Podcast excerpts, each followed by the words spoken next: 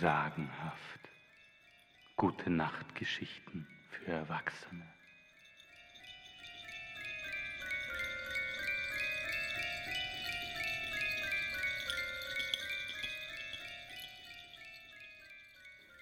Lehnt euch zurück, macht den obersten Hosenknopf auf und nicht auf den Gute Nacht Trunk vergessen.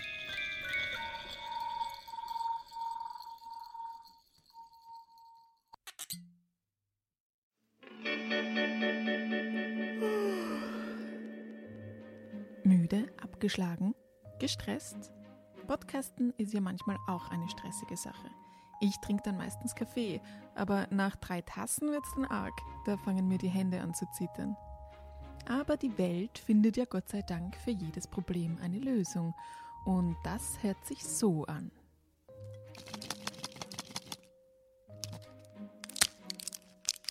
Now Brain Stimulation Dragés wecken nicht nur auf, sie wirken auch noch schonend.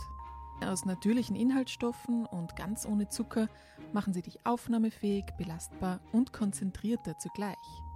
Der Geheimtipp für mentale Fitness und die täglichen Herausforderungen des Alltags. Now Brain Stimulation Trajets gibt's jetzt bei Beeper oder online auf www.now-brain.com. Now Brain Stimulation Trajets für lange Tage und lange Nächte.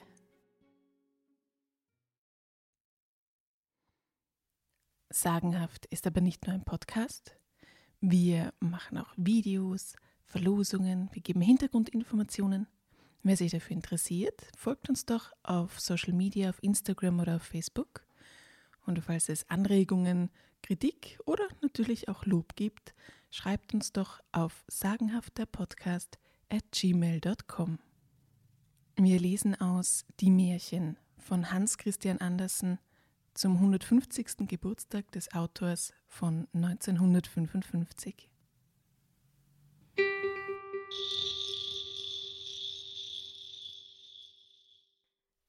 Die Galoschen des Glücks zu Kopenhagen unweit des Königs Neumarktes in einem der Häuser der Oststraße gab es eines Tages eine große Einladung, wie dies schon die gesellschaftliche Sitte erfordert.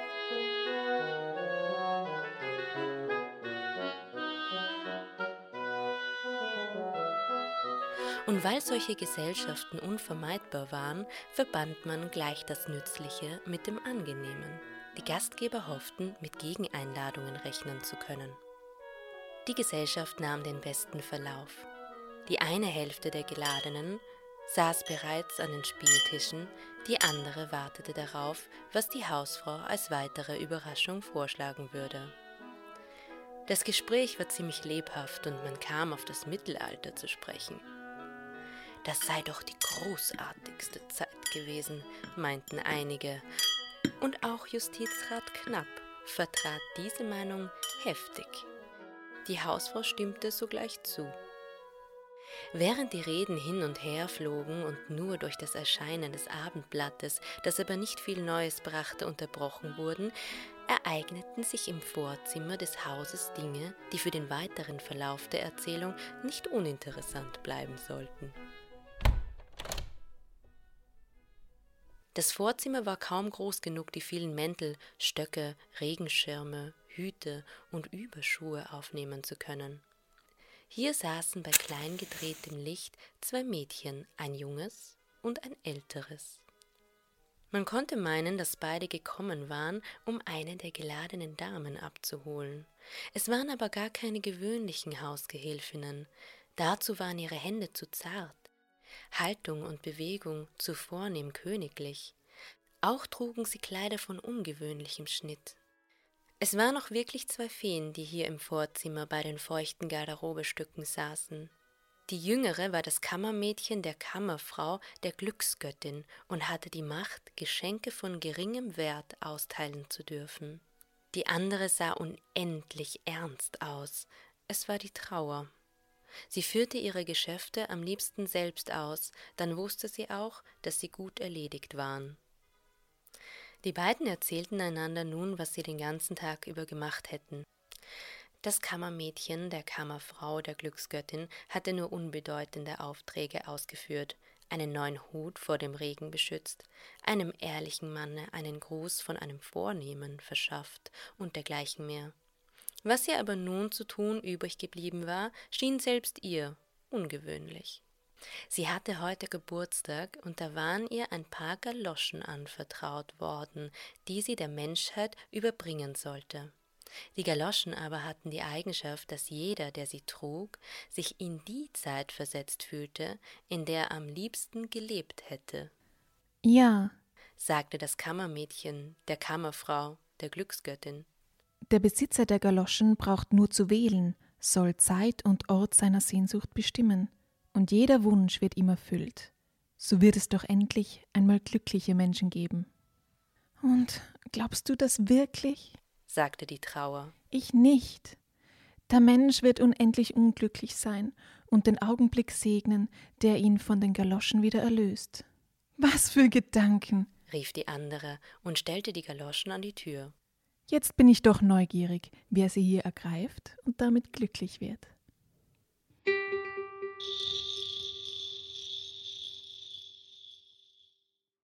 Die Erlebnisse des Herrn Justizrat es war spät geworden, und der Justizrat Knapp fand es an der Zeit, nach Hause aufzubrechen.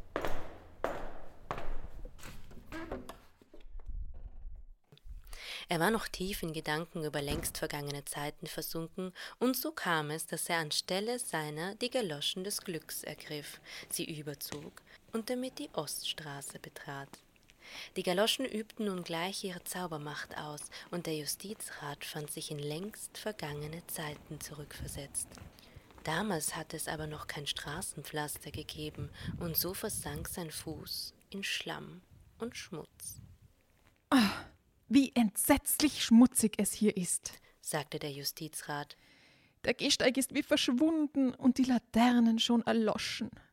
Der Mond stand noch nicht hoch genug, auch senkte sich ein feiner Nebel herab, vor Finsternis war fast nichts zu sehen. An der nächsten Hausecke hing ein Muttergottesbild mit einem Lämpchen darunter. Der Justizrat bemerkte es aber erst, als er schon ganz nahe herangekommen war. Erstaunt betrachtete er das Bild. Hier musste ein Kunsthändler sein wertvolles Schild hereinzunehmen vergessen haben. Nun kamen ihm einige Leute in merkwürdiger, längst verschollener Tracht entgegen. Wahrscheinlich gab es irgendwo ein Maskenfest. Da vernahm er Trommelschlag und Pfeifenklang, und bei Fackelbeleuchtung näherte sich ein seltsamer Zug. Voran marschierten die Trommler, die gehörig drauf losschlugen, und hintendrein folgte ein Zug Leibwache. In ihrer Mitte aber ging ein vornehmer, hoher Geistlicher. Der Justizrat fragte erstaunt einen Nebenstehenden, was das zu bedeuten habe und wer der Mann sei, der so heimgeleitet werde. Das war der Bischof von Seeland, antwortete der Gefragte. Der Justizrat fand sich mit der Antwort nicht zurecht. Der Bischof von Seeland? Das war doch wohl nicht möglich. Was fiel dem Bischof bloß ein? Grübelnd setzte er seinen Weg fort, ohne nach links oder rechts zu sehen, und kam so über den hohen Brückenplatz. Aber die Brücke, die auf den Schlossplatz führen sollte, war nicht zu finden. In schwachen Umrissen zeigte sich das flache Ufer. Endlich stieß er auf zwei Männer, die in einem Boot saßen. Will der Herr nach dem Holm übergesetzt werden? fragten sie. Nach dem Holm?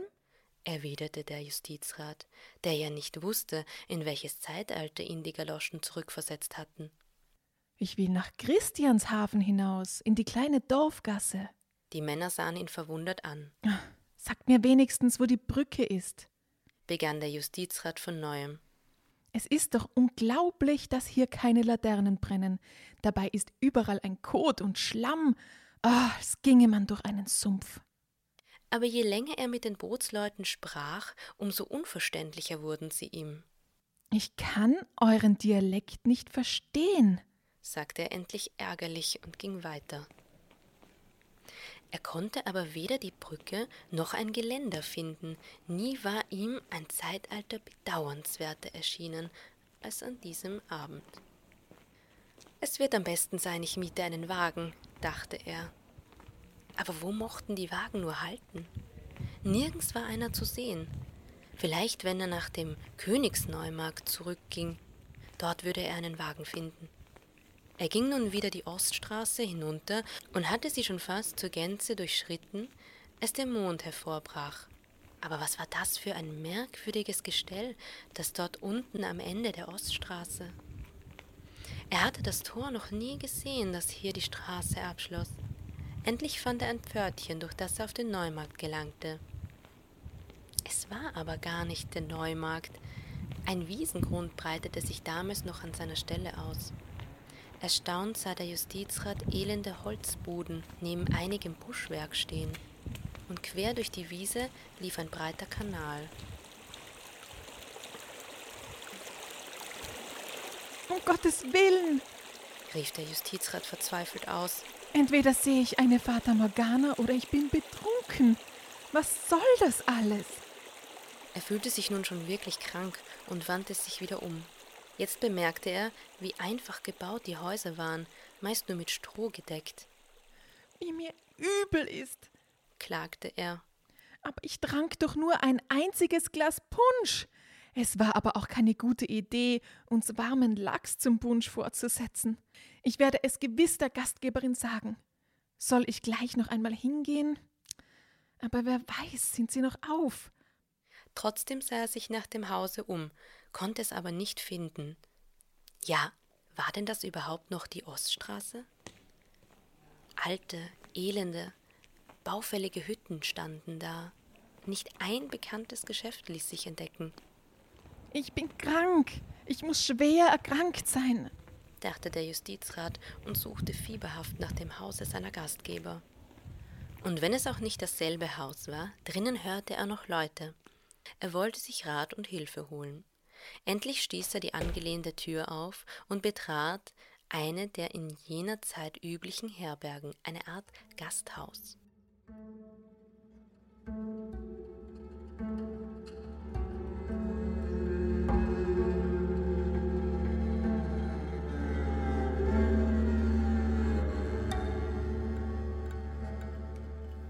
Das Zimmer zeigte ländlichen Anstrich und ziemlich viele Leute der besseren Stände fanden sich vor, Seeleute, Bürger der Stadt und auch einige Gelehrte saßen in lebhaften Gesprächen bei ihren Krügen, ohne sich um den Eingetretenen viel zu kümmern. Verzeihen Sie, sagte der Justizrat zur Wirtin, die ihm entgegenkam. Mir ist plötzlich so übel geworden. Könnten Sie mir einen Wagen nach Christianshafen besorgen? Die Wirtin maß ihn von Kopf bis zu den Füßen und zuckte mit den Achseln. Darauf sprach der Justizrat sie auf Deutsch an. Vielleicht verstand die Frau sein Dänisch nicht. Ah, ein Ausländer, mochte die Wirtin denken. Als sie auch seine Kleider betrachtete, konnte sie ganz gut merken, dass ihm nicht wohl sei und brachte einen Krug Wasser vom Brunnen herein. Das Wasser schmeckte eigentümlich wie Seewasser. Der Justizrat aber stützte den Kopf in den Arm und dachte seufzend über all das Seltsame nach. Ach, die heutige Abendzeitung, dachte er erfreut, als die Wirtin ein großes Stück Papier beiseite legte. Es war aber ein Holzschnitt, der eine merkwürdige Lufterscheinung, die sich in der Stadt Köln gezeigt haben sollte, darstellte. Ein altes, seltenes Stück, stellte der Justizrat fest und gewann seine gute Laune wieder. Wie interessant. Woher haben Sie diese Kostbarkeit? Sie stellt natürlich nur eine Erfindung dar. Solche Erscheinungen erklärt man sich heute durch die Elektrizität. Es dürfte ein Nordlicht gewesen sein, um das es sich hier handelt. Diejenigen, die ihm zunächst gesessen hatten, wandten sich erstaunt nach ihm um. Einer von ihnen aber nahm ehrfurchtsvoll seinen Hut ab und sagte mit ganz ernster Miene Oh, ihr seid gewiss ein höchst gelehrter Herr. Ach nein, wehrte der Justizrat ab. Ich kann gerade bei dem einen oder anderen mitreden, was man unbedingt wissen muss. Bescheidenheit ist eine schöne Tugend, sagte der Mann. Ich muss übrigens bekennen, dass ich hinsichtlich eurer vorigen Ausführungen anders denke, doch will ich mich mit meinem Urteil nicht vordrängen. Mit wem habe ich das Vergnügen? fragte der Justizrat. Ich bin Baccalaureus der Heiligen Schrift. Vermutlich ein schrulliger Dorfschulmeister, dachte der Justizrat. Titel und Tracht sprechen dafür. Ja, so seltene Exemplare kann man hier und da noch vorfinden. Es ist hier wohl nicht der Ort zur Behandlung gelehrter Streitfragen, ergriff der Mann wieder das Wort. Doch wollen Sie bitte geneigtes das Wort ergreifen. Sie sind in alten Schriften gewiss sehr bewandert. Das gewiss, sagte der Justizrat. Aber ich bin auch ein Freund des neuen Schrifttums. Nur die Alltagsgeschichten, die mag ich überhaupt nicht. Davon hat man ja in Wirklichkeit genug. Alltagsgeschichten? fragte der Baccalaureus erstaunt. Ja, Romane zum Beispiel. Romane, lächelte der andere. Es leuchtet doch viel Geist aus ihnen. Sie werden auch bei Hofe eifrig gelesen. Der König liebt besonders den Roman, der vom König Artus und seiner Tafelrunde handelt. Er hat selbst mit seinen hohen Herren darüber gescherzt. Diesen habe ich noch gar nicht gelesen, gestand der Justizrat. Der muss wohl ganz neu verlegt sein. Er ist bei Gottfried von Gemen erschienen. Gottfried von Gemen? Das war doch einer der ersten dänischen Buchdrucker, sagte der Justizrat. Ja, antwortete der Mann. Er ist unser erster Buchdrucker. Bis dahin war das Gespräch noch gegangen, nun wurde es jedoch für den Justizrat immer schwieriger.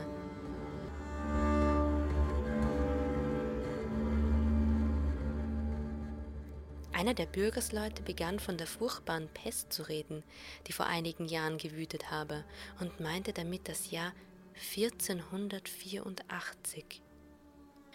Es wird wohl von der Cholera die Rede sein, dachte der Justizrat. Der Seeräuberkrieg von 1490 lag aber den Zeitgenossen so nahe, dass sie darüber sogleich reden mussten. Die Seeräuber, erzählten sie, haben Schiffe entführt. Der Justizrat, der an den Krieg dachte, den er selbst miterlebt hatte, stimmte den Seeräubern zu, obgleich ihm so manche Bezeichnung nicht ganz geläufig schien.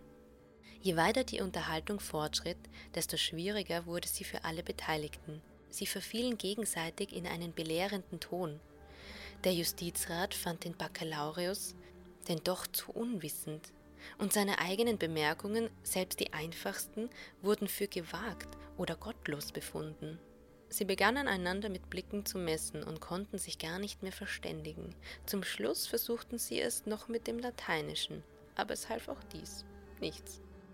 Geht's Ihnen schon besser? fragte die Wirtin und zupfte den Justizrat am Ärmel. Jetzt erst kam ihm seine Lage zu Bewusstsein und in seinem Kopf begann es sich zu drehen. Bringt mit und Bremer Bier, wir wollen trinken, rief einer der Gäste. Und ihr müsst mithalten. Zwei anscheinend kostümierte Mädchen, von denen eines mit einer hohen, auffallenden Haube geziert war, brachten Met und Bier und schenkten ein. Dem Justizrat lief es eiskalt über den Rücken. Und ob er wollte oder nicht, er musste trinken. Als einer der merkwürdigen Gäste ihm sagte, er sei wohl betrunken, zweifelte er selbst nicht mehr daran, bat aber, ihm eine Droschke zu verschaffen. Da dachten die anderen wieder, er rede in einer fremden Sprache. Nie war er in einer so rohen und gemeinen Gesellschaft gewesen. Es dünkte ihm, als wäre er in das tiefste Heidentum zurückgesunken. Es war der schrecklichste Augenblick seines Lebens, daran konnte er nicht mehr zweifeln. Da fiel ihm ein, dass er es wagen könnte, unter den Tisch zu kriechen und so zu entkommen. Er kam auch glücklich bis zum Ausgang. Als die anderen aber auf ihn aufmerksam wurden, ergriffen sie ihn bei den Füßen und zogen ihm dabei die Galoschen aus. Zu seinem Glück, denn nun war seine Verzauberung beendet. Sogleich erblickte der Justizrat eine brennende Laterne, ein stattliches Gebäude ragte empor, und er erkannte auch die Nachbarhäuser wieder. Das war die Oststraße, wie er sie seit eh und je gekannt hatte. Der Justizrat lag mit den Beinen gegen die Haustür, und gerade gegenüber saß der Wächter und schlief. Hm, nun habe ich wirklich auf der Straße gelegen und geträumt, sagte der Justizrat wie herrlich beleuchtet die Oststraße ist und so belebt. Aber Punsch werde ich nun lange keinen mehr trinken. Kurz darauf später saß er in einem Wagen, der ihn nach Christianshafen hinausbringen sollte, und als er an die vorhin ausgestandene Angst und Not dachte, pries er von Herzen die Gegenwart. Trotz aller Mängel war ihm stets seine Zeit nun doch tausendmal lieber als jede erträumte Vergangenheit.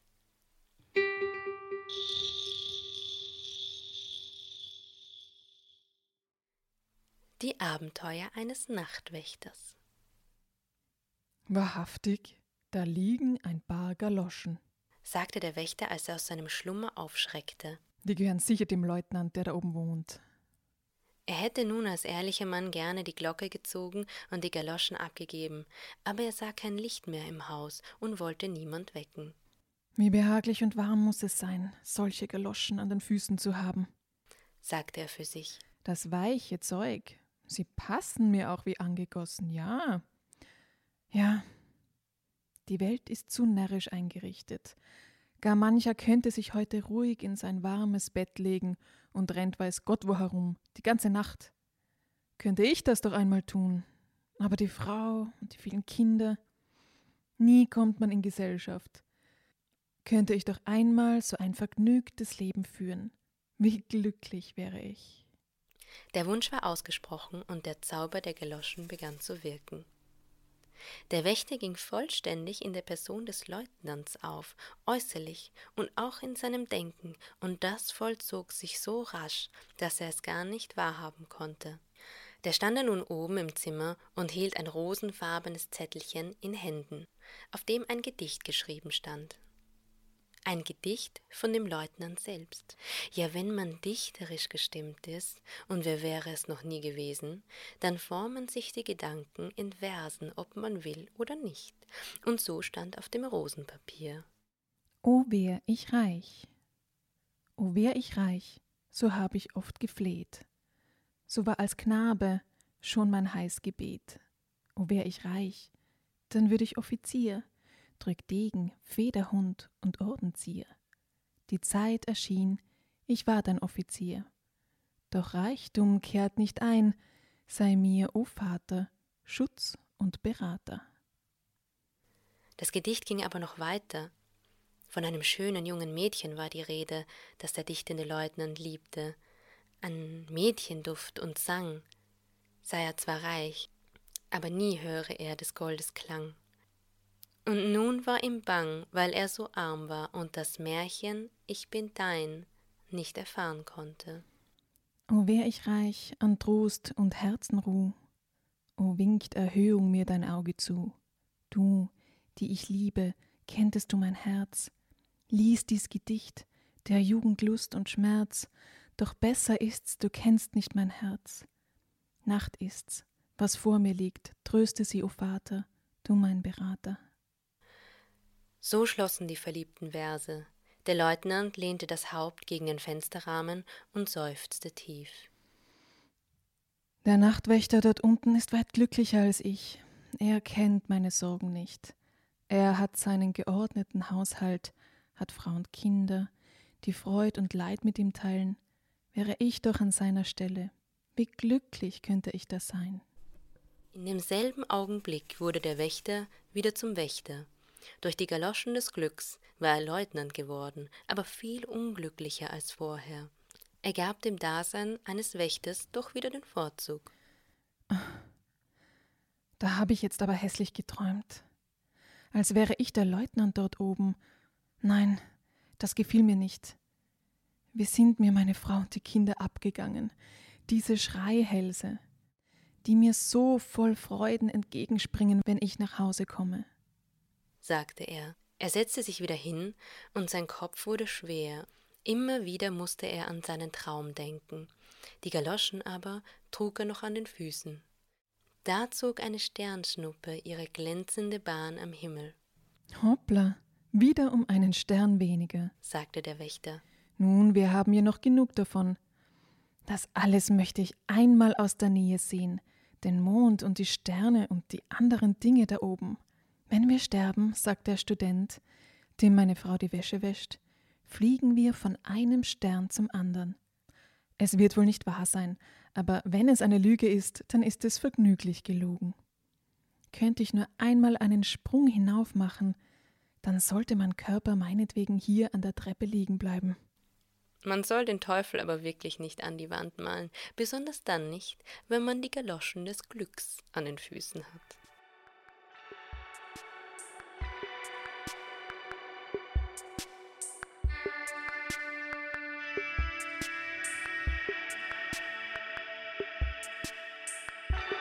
Hätte das aber auch der Wächter wissen können? Er hatte gewünscht, nach dem Mond und den Sternen hinaufgelangen zu können, und es war nun die Sache der Galoschen, ihm diesen Wunsch zu erfüllen. Das war aber selbst für die Kraft des Zaubers eine schwierige Aufgabe. Und so hatte die von Segeln der Sehnsucht geschwellte Seele des Wächters in einigen Sekunden die Millionen Meilen bis zum Mond zurückgelegt, während sein Körper wie schlafend oder tot an der Treppe liegen blieb.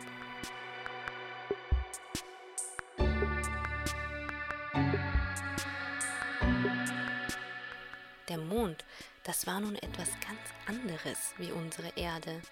Der Wächter landete auf einem mächtigen Gebirge, das wie ein weit ausgezogener Ring steil abfiel. In seinem riesigen Kessel lag eine Stadt von eigentümlichem Aussehen. Der Mond hatte aber auch seine Bewohner, sie sahen ganz anders aus als wir Menschen und verständigten sich in einer Sprache, die der Seele des Wächters sofort geläufig erschien. Die Mondbewohner unterhielten sich über unsere Erde und bezweifelten, ob sie bewohnt sein könne. Die Luft, meinten sie, müsse da viel zu dicht sein. Ein vernünftiges Mondgeschöpf jedenfalls könne nicht darauf existieren. Sie hielten überhaupt nur den Mond für fähig, als Wohnsitz von Lebewesen zu dienen. Er sei voraussichtlich der eigentliche Weltkörper, wo die alten Weltbürger wohnen. Während die Seele des Wächters auf dem Mond spazierte, saß sein Körper auf der Treppe. Der Wächterspieß war seiner Hand entfallen und seine Augen schauten zum nächtlichen Himmel empor.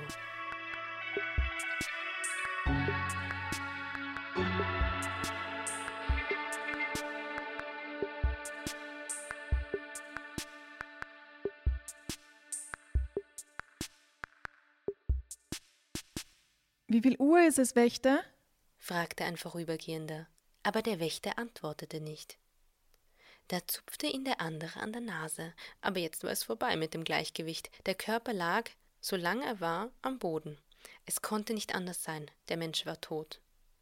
Den Zupfenden überfiel ein großer Schreck. Der Wächter war tot, und tot blieb er. Es musste der Polizei Meldung erstattet werden. Dieser Vorfall erregte einiges Aufsehen. Am frühen Morgen schaffte man den scheinbar toten Wächter ins Krankenhaus. Für die Seele des Wächters, die sich noch immer auf den bleichen Gefilden des Mondes erging, wäre das aber kein Spaß gewesen, wenn sie, plötzlich zurückgekehrt, den ihr vertrauten Körper nicht mehr vorgefunden hätte. Im Krankenhaus wurde der Körper des Wächters zuerst entkleidet, und als man ihm die Galoschen von den Füßen zog, kehrte auch die Seele wieder zu ihm zurück. Im Augenblick war er wieder mit Leben erfüllt und betrachtete erstaunt seine Umgebung. Das wäre die schrecklichste Nacht seines Lebens gewesen, beteuerte er immer wieder, und wie froh er sei, dass er sie hinter sich gebracht habe. Nicht um viel Geld wollte er alle diese Empfindungen noch einmal auskosten. Er streckte sich und seufzte tief. Nun, ist ja alles glücklich überstanden. Noch am gleichen Tag dürfte der Wächter das Krankenhaus verlassen, die Galoschen aber blieben dort zurück.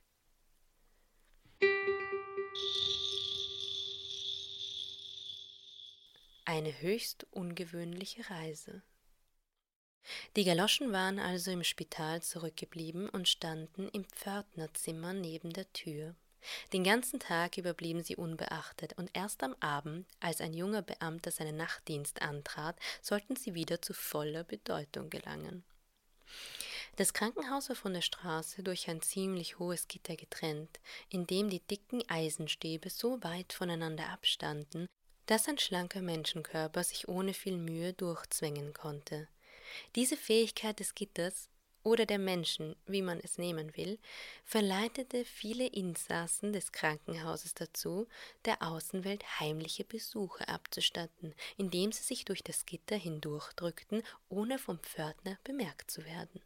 Der junge Beamte jedoch, der diese Nacht seinen Dienst zu halten hätte, besaß, was man einen dicken Kopf nennt. Das hatte ihm bis jetzt noch nie Ungelegenheiten verursacht. Er hielt es aber an diesem Abend für unerlässlich, das Krankenhaus und seinen Dienst für ein Viertelstündchen zu verlassen. Natürlich sollte der Pförtner nichts davon bemerken. Draußen goss es in Strömen, aber hier standen die Galoschen, die der Wächter zurückgelassen hatte, neben der Tür, und der junge Beamte zog sie über die Füße. Die Galoschen des Glücks warteten nur darauf, wieder ihren Zauber ausüben zu können. Hätte ich doch nur den Kopf durchgezwängt, dachte der Beamte, als er vor dem Gitter stand. Sogleich glitt der Kopf, obwohl groß und dick, leicht durch die Stäbe. Das hatten die Galoschen bewirkt. Aber jetzt sollte auch der Körper nachfolgen.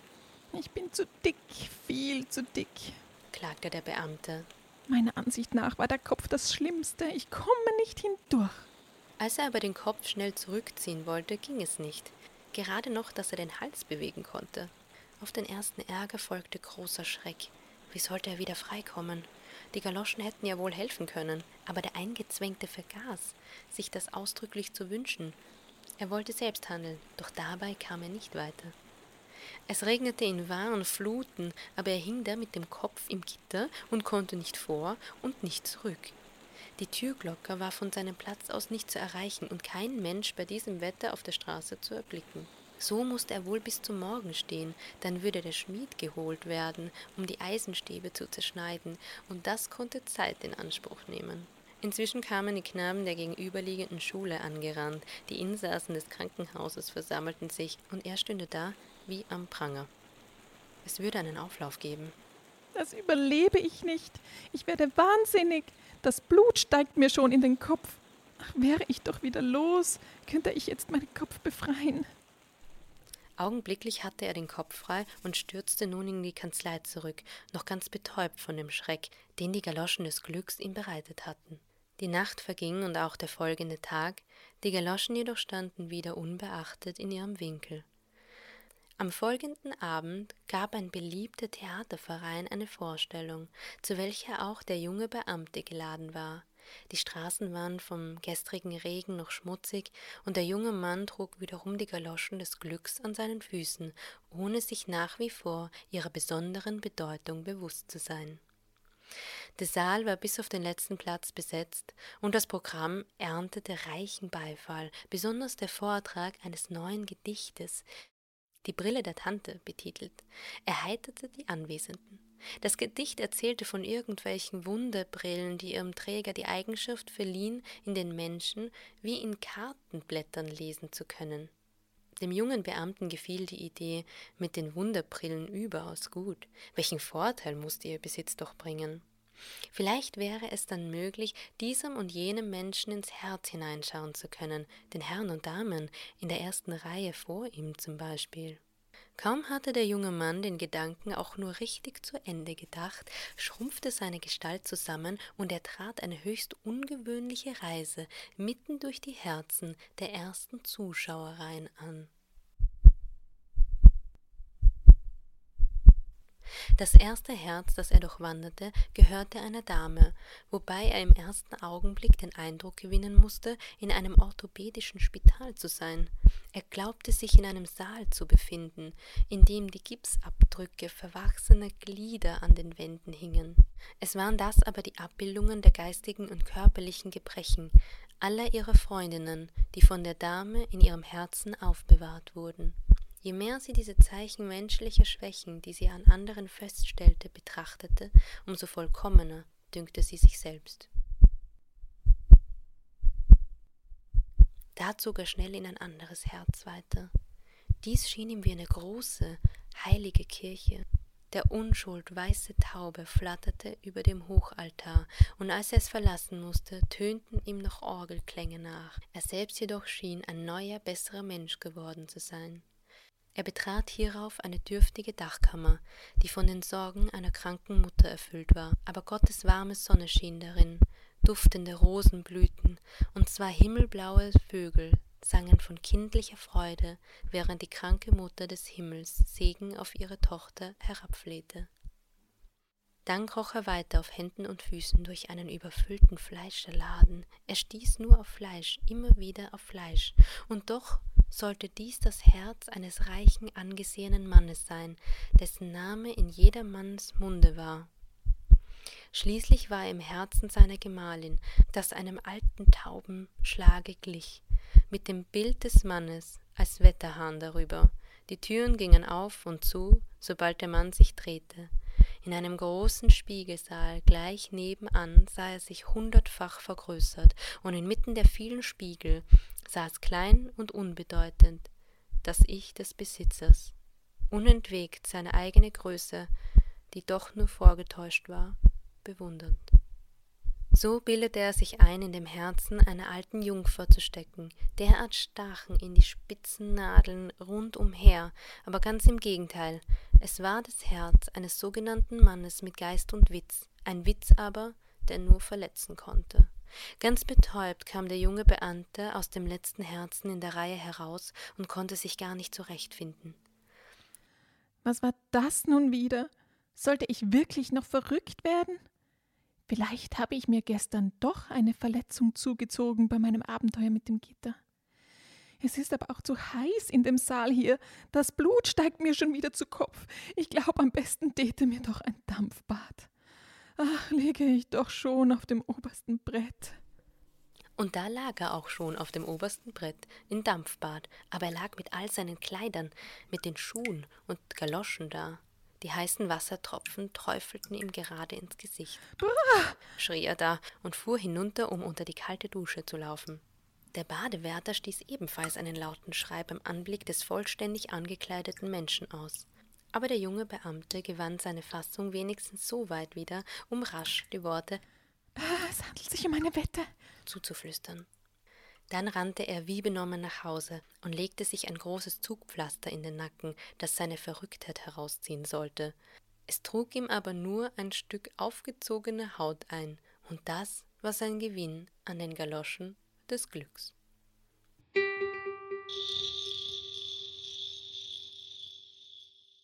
Die Verwandlung eines Polizeibeamten. Der Wächter, der sich von seiner Mondfahrt schon längst wieder erholt hatte, erinnerte sich der gefundenen Galoschen und holte sie aus dem Krankenhaus ab. Weil sich aber weder der Leutnant noch sonst jemand zu ihnen bekennen wollte, übergab er sie dem Fundamt der Polizei. Sie sehen eigentlich wie meine eigenen Galoschen aus, sagte einer der Polizisten, indem er sie neben die seinigen stellte. Seine Betrachtung wurde dann aber durch eine Reihe von Rückfragen unterbrochen, und als er sich den Galoschen wieder zuwandte, konnte er sie nicht mehr unterscheiden. Wahrscheinlich sind diejenigen meine Galoschen, die nass sind, dachte er. Aber gerade das waren die Galoschen des Glücks. Der Schreiber zog sie an, steckte einige unerledigte Akte in seine Tasche und machte sich auf den Heimweg. Das Wetter hatte umgeschlagen, es war schön und warm geworden, und der Schreiber beschloss, noch einen kleinen Spaziergang zu machen. Anfangs fehlte den Galoschen jede Gelegenheit, ihre Zauberkraft auswirken zu können, und ihr Träger blieb von Abenteuern verschont. Da begegnete er im Schlosspark einem Bekannten, einem jungen Dichter, der ihm erzählte, dass er am nächsten Tag seine Sommerreise antreten würde. Also wollen Sie wieder verreisen? sagte der Schreiber. Sie sind doch wirklich ein freier, glücklicher Mensch. Sie können hinausfliegen, wann Sie wollen. Wir anderen haben eine Kette am Fuß. Das ist wahr. Sie sind angekettet, aber an einem Brotbaum, sagte der Dichter. Sie brauchen nicht für den kommenden Tag zu sorgen, und im Alter erhalten Sie ein reichliches Ruhegehalt. Aber Sie sind doch Ihr eigener Herr, bestand der Schreiber auf seiner Meinung. Da zu sitzen und zu dichten muss doch ein Vergnügen sein. Man huldigt ihnen, feiert sie, sie sollten nur einmal den Versuch machen, meine langweiligen Akten bearbeiten zu müssen. Der Dichter schüttelte den Kopf, der Schreiber schüttelte sein Haupt. Jeder blieb bei seiner Ansicht, und so trennten sie sich. Ja, diese Dichter, dachte der Schreiber. Wenn ich mich doch einmal nur in ihre Lage versetzen könnte. Ich brächte sicher bessere Gedichte zustande, als so manches Gewinsel, das sich als Dichtung ausgibt. Verse machen, das muss doch ein ganz eigenes Gefühl sein. Der Schreiber fühlte sich auf einmal auf ganz besondere Art bewegt. Sein Atem ging freier und von keinem alltäglichen Gedanken beengt. Er war ein Dichter geworden. Äußerlich freilich blieb er unverändert, und keiner der Vorübergehenden hätte ihn auch nur im entferntesten mit der Auszeichnung ein Dichter versehen. Dieser Frühlingstag, die Luft ist so ungewöhnlich klar, und welch ein Duft im Grünen, und die schön geformten Wolken dort. Der Schreiber war völlig verwandelt, das machte wohl die Frühlingsluft. Er griff nach seinen Papieren in der Tasche, um von den ungewohnten Gedanken abzukommen. Da musste er sich eine neue Überraschung gefallen lassen, als seine Augen über die ersten Seiten flogen. Frau Siegfried. Trauerspiel in fünf Akten, las er. Was war denn das? Und noch dazu mit seiner eigenen Handschrift. Und hier die List auf dem Wall oder der Buß- und Bettag. Ein Lustspiel. Wie war er dazu gekommen? Vermutlich hatte er die Hefte irrtümlich eingesteckt. Da lag ja auch ein Brief dabei. Es war eine ziemlich unhöfliche Absage eines Theaterdirektors an ihn, dem die beiden Stücke nicht gefallen hatten. Ach du lieber Gott, seufzte der Schreiber und ließ sich auf eine Bank niederfallen. Die Gedanken stürmten mit einer ungewohnten Heftigkeit auf ihn ein. Sein Herz war weich gestimmt, er bückte sich und pflückte eine der nächsten Blumen ab. Es war ein einfaches Gänseblümchen, und doch knüpfte der verwandelte Schreiber daran die seltsamsten Gedanken. Das Gänseblümchen erzählte ihm seine Geschichte von der lebenden Kraft der Sonnenstrahlen, die seine feinen Blätter liebkosten. Ein Knabe stand nicht unweit von ihm und schlug mit einem Zweige in einen sumpfigen Graben, dass die Wassertropfen bis zu den grünen Zweigen hinaufspritzten. Millionen von unsichtbaren, allerwinzigsten Tierchen wurden mit jedem Tropfen zur Höhe geschleudert. Auch daran knüpfte der Schreiber tiefsinnige Gedanken. Vielleicht träume ich nur, dachte er. So eigenartig habe ich mich noch nie gefühlt. Sollte es aber nur ein Traum sein, dann möchte ich mich seiner nach dem Erwachen noch gern erinnern. Alles steht klar und deutlich vor meiner Seele wie nie zuvor. Ich fürchte nur, es wird mir gehen wie dem Mann aus dem Märchen, der Gold als Geschenk von unterirdischen Zwergen empfangen hatte und bei Tageslicht entdecken musste, dass es nur Steine und welkes Laub waren. Die Vögel auf den Zweigen um ihn hüpften zwitschernd durch die Blätter. Sie kamen ihm besonders lustig vor. Seufzend betrachtete er sie. Die haben es wirklich besser. Fliegen ist eine herrliche Kunst, und wem sie erst angeboren ist, wäre es mir möglich, mich in einen Vogel zu verwandeln, dann möchte ich am liebsten eine Lerche sein. In diesem Augenblick breiteten sich seine Rockschöße und Ärmel als Flügel aus, die Kleider wurden zu Federn und die Galoschen zu Krallen. Der Schreiber war nun fest überzeugt, dass er träumte und fühlte sich dabei sehr vergnügt. Er flog in die grünen Zweige hinauf und sang, aber seinem Gesang fehlte der hohe Gedankenflug, denn die dichte Natur war fort. Die Galoschen konnten doch stets nur eine Sache auf einmal verrichten, und während er die Natur des Vogels annahm, hörte die Eigentümlichkeit seines wahren Wesens auf.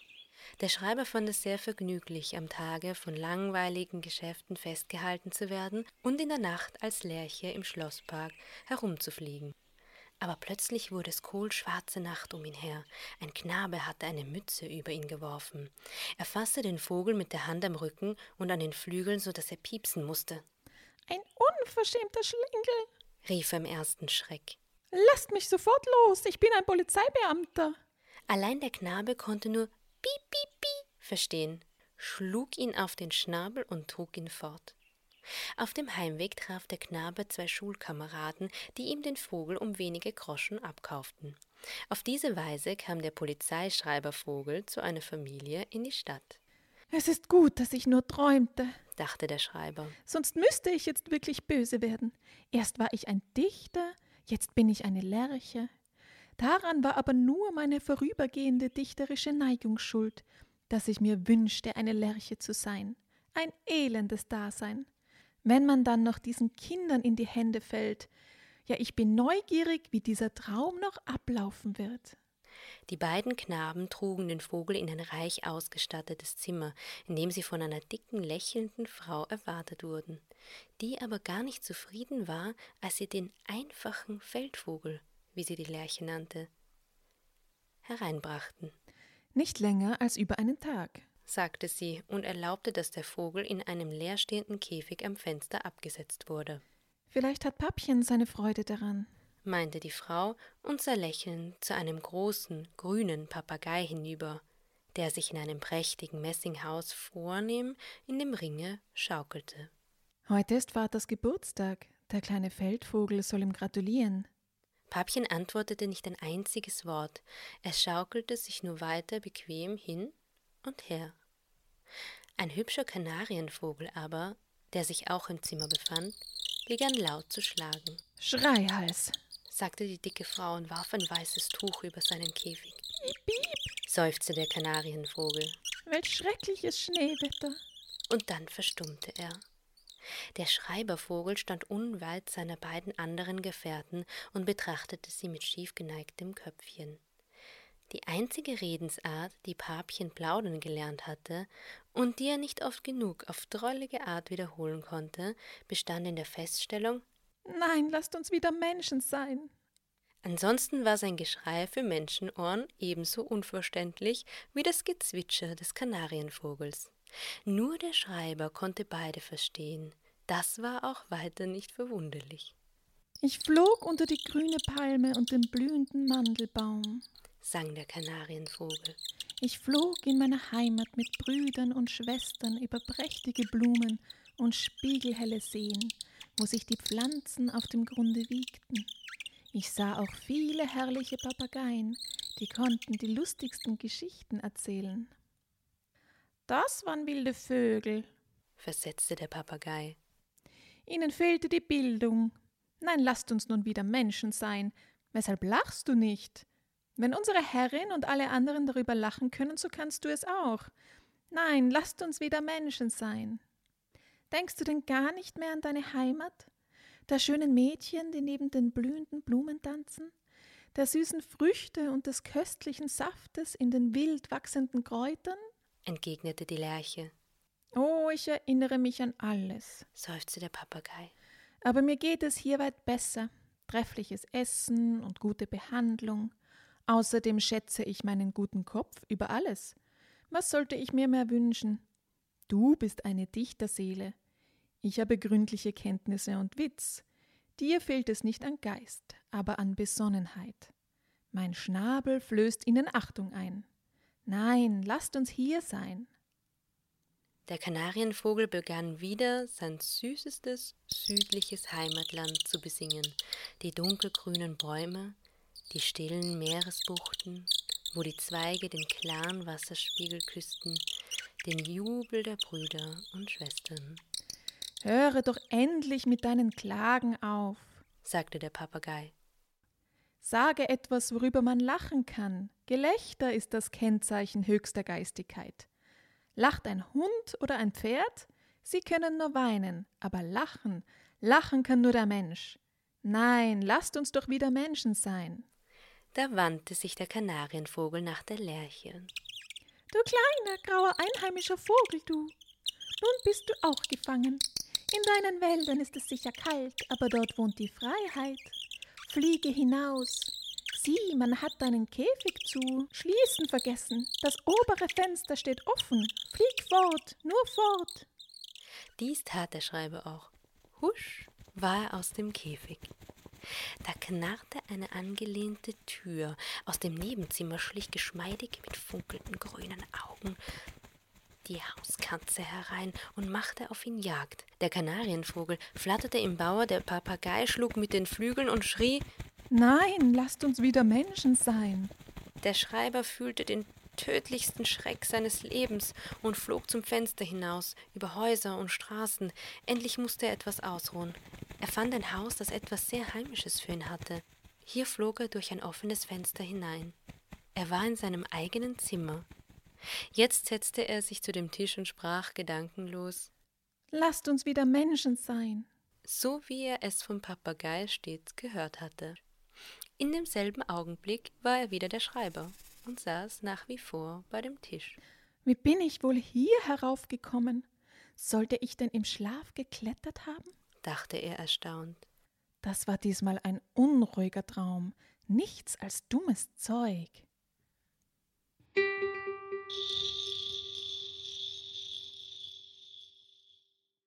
Das Beste, was die Galoschen brachten. Früh am folgenden Morgen, als der Schreiber noch im Bett lag, klopfte es an der Türe. Sein Nachbar, ein junger Student, trat ein und fragte höflich an, ob er sich die Galoschen kurz leihen dürfe. Im Garten sei es vom Tau noch sehr nass, aber die Sonne scheine so herrlich, dass er unten seine Morgenpfeife rauchen möchte. Der Schreiber lieh ihm seine Galoschen, der Student zog sie an und wandelte bald unter den Zwetschgen und Birnbäumen auf und ab. Es war zeitig morgens, von der Straße tönte das Posthorn herein, der Tag zeigte sich im besten Licht und weckte unternehmende Gedanken. Reisen, oh Reisen, sagte der Student, das größte Glück, das die Welt zu bieten vermag, das Ziel meiner Wünsche, dann könnte sich endlich die Unruhe legen, die ich in meiner Brust fühle. Aber weit fort müsste es sein. Gut war es, dass die Galoschen bereits in diesem Augenblick wirkten, sonst hätte er sein Reiseziel noch weiß Gott wohin geschickt. So aber ging es augenblicklich dahin.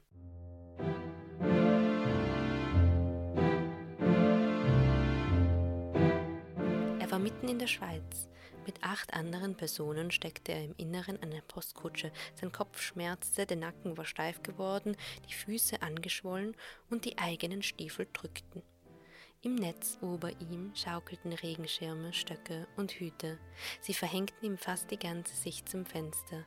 Nur hier und da gelang es ihm, einen Blick auf die vorüberziehende, herrliche Landschaft zu werfen, so dass sich in seinem Herzen dichterische Gedanken regten. Groß, ernst und finster war die weite Natur ringsumher. Die Tannenwälder auf den hohen Bergen oben sahen zierlich wie Heidekraut aus, die Gipfel verloren sich in Wolkenschleiern, bald begann es zu schneien, ein scharfer Wind erhob sich. Wären wir doch schon auf der anderen Seite der Alpen, seufzte er. Dort ist Sommer, auch könnte ich endlich meine Wertpapiere umsetzen. Die ewige Angst, sie zu verlieren, verdirbt mir noch die ganze Freude. Wunschgemäß war er auch schon auf der anderen Seite, mitten im Herzen Italiens, zwischen Florenz und Rom. Ein See lag im Abendlicht wie flatterndes Gold eingebettet zwischen dunkelblaue Berge. Die Weinranken reichten einander die sattgrünen Finger. Anmutige Schulkinder plauderten in Gruppen unter duftenden Lorbeerbäumen. Ein schönes Bild löste das andere ab. War der Student jetzt zufrieden? Nein, gerade so wenig wie seine Reisegefährten. Myriadenweise schwärmten giftige Mücken und Fliegen zu ihnen herab, und so viel sie auch mit Myrtenzweigen um sich schlugen, waren ihre Gesichter von den Bissen der Quälgeister doch schon blutig aufgeschwollen. Klumpenweise saßen die Fliegen auf den armen Pferden. Dazu ging gerade noch die Sonne unter, ein kurzer, eisiger Kälteschauer durchlief die Natur. Die Berge nahmen einen klaren grünen Ton an, schimmernd, aber doch schon voll Schatten. Es wäre herrlich gewesen, wenn der Magen nicht leer und der Körper ermüdet alle neuen Eindrücke abgelehnt hätte. Ein Nachtquartier. Das war der einzige und wichtige Gedanke. Mitten im Olivenwald lag ein einsames Wirtshaus. Ein halbes Dutzend elender Bettler hielt die Tür belagert, und der kräftigste unter ihnen sah aus wie des Hungers ältester Sohn, der das Alter seiner Müdigkeit erreicht hat. Ungeschminkt schaute das Elend aus seinen Lumpen hervor. Erbarmen, gnädige Herrschaften, Erbarmen! klagten die Bettler und drängten näher. Die Wirtin empfing die Gäste mit ungekämmten Haaren, bloßen Füßen und einer schmutzigen Bluse. Die Türen waren mit Bindfaden zusammengebunden, der Ziegelboden in den Zimmern halb aufgerissen, Fledermäuse flogen aus und ein, ein Geruch lag über allem. Deckt für uns lieber unten im Stall, sagte einer der Reisenden. Da weiß man wenigstens, was man einatmet. Die Fenster wurden geöffnet, um bessere Luft einzulassen, aber sogleich drangen wieder die Rufe der Bettler ins Haus. Endlich kam das Essen. Es gab Wassersuppe mit Pfeffer, die mit ranzigem Öl gewürzt war, faule Eier, gebratene Hahnenkämme und Salat. Selbst der Wein schmeckte nach Arznei. Während der Nacht stellten die Reisenden ihre Koffer gegen die Tür, einer von ihnen hielt immer Wache, indessen die anderen schliefen. Nun war die Reihe an dem Studenten. Er saß in der stickigen Luft gegen die Tür gelehnt, hörte das Summen der Mücken und das Gejammer der Bettler. Reisen wäre schon gut, dachte er. Hätte man nur keinen Körper, könnte dieser ruhen und der Geist allein fliegen. Überall entdecke ich Mängel, nichts ist vollkommen. Das Beste vom Besten wünsche ich mir, aber was ist es? Ich will endlich zu einem Ziel gelangen, dem glücklichsten von allen. Dem glücklichsten Ziel von allen. Das Wort war noch nicht ausgesprochen, und da war er auch schon in der Heimat. Die langen, weißen Vorhänge an seinen Fenstern flatterten leicht, und mitten in der Stube stand ein schwarzer Sarg. Sein Wunsch war erfüllt, sein Körper ruhte, der Geist aber reiste. Niemand ist vor seinem Tode glücklich zu preisen, war Solon des Weisen Sprichwort. Hier wurde es bekräftigt. Siehe, zwei Gestalten bewegten sich im Zimmer, die Fee der Trauer und die Botin des Glücks. Sie beugten sich über den Toten hin.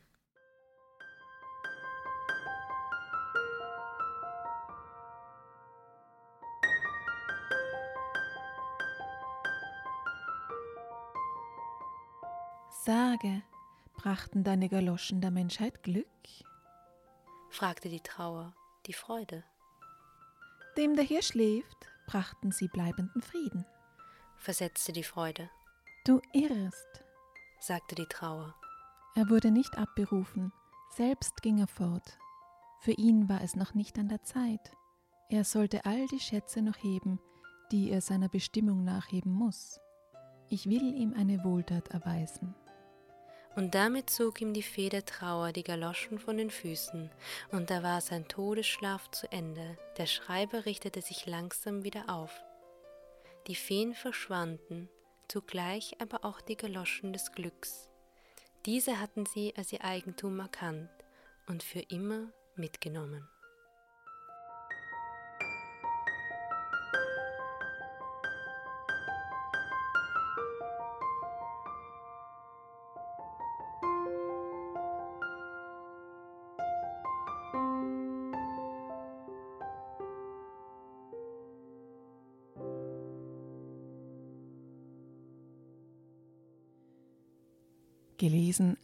Stephanie als Sprecherin und Sabrina Hintergrundgeräusche und Stimmen mit unserem sagenhaften Intro- und Outro-Sprecher Marian.